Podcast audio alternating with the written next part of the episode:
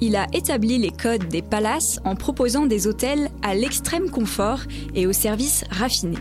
Voici l'histoire de César Ritz. Louis Vuitton, Dior, Chanel, Cartier, Prada. 82 000. J'imagine qu'il faut des centaines d'heures de travail. Adjugé 86 000. Je vous remercie.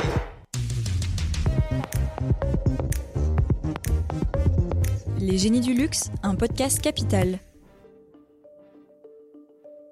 Rien ne prédestinait César Ritz à devenir l'un des grands innovateurs du luxe. Pourtant, en 1898, le Ritz de Paris hisse l'hôtellerie vers de nouveaux sommets. Né en 1850 au fin fond des alpages suisses, l'homme qui a inventé le palace moderne grandit au milieu des chèvres avant d'être placé en apprentissage comme sommelier dans une auberge à l'âge de 14 ans. L'expérience est loin d'être concluante, mais ce cadet de 13 enfants n'a d'autre choix que de continuer à travailler.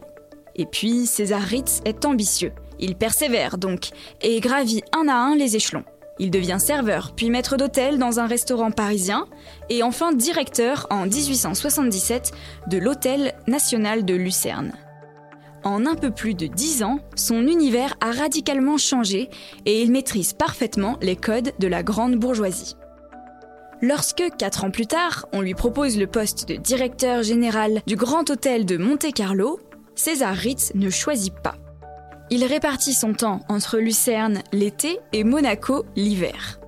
C'est là qu'il fait la rencontre d'un jeune maître cuisinier, Escoffier, qui organise de grands dîners à Paris, Londres et Berlin.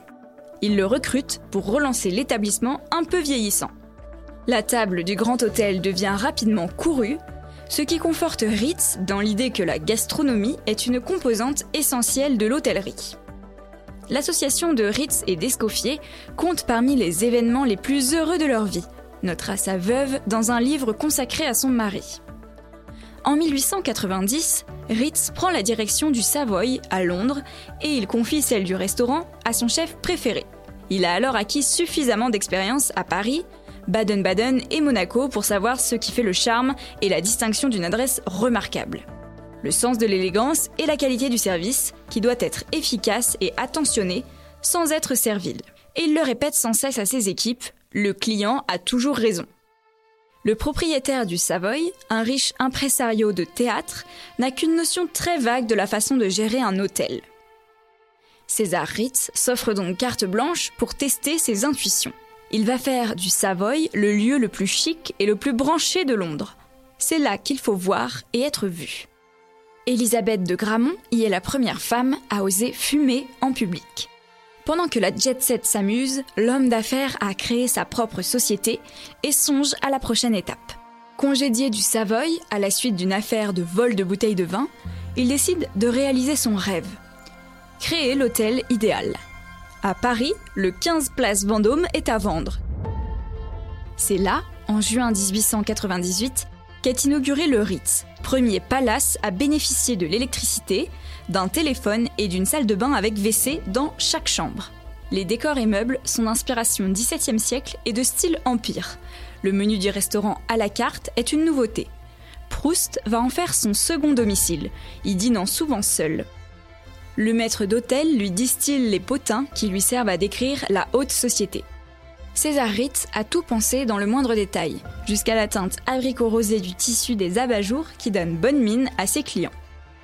Au petit soin, il sait mémoriser leurs habitudes et leurs préférences afin de les anticiper à chaque nouveau séjour. Son génie de l'hospitalité se double d'une excellente perception de l'air du temps car avec les premiers trains de luxe, le tourisme commence à se développer. Il reste cependant réservé à une élite pour laquelle Ritz imagine des raffinements dignes d'une demeure princière. Un deuxième Ritz ouvre à Londres en 1905, un troisième à Madrid en 1906, et l'adjectif anglais Ritzy devient synonyme d'élégant, à la mode. L'expression est maintenant un peu désuète, mais le nom de Ritz, qui brille encore au fronton des hôtels qu'il a créés, demeure une référence du luxe moderne. Un texte de Anne-Cécile Sanchez, lu et réalisé par Léa Domenico.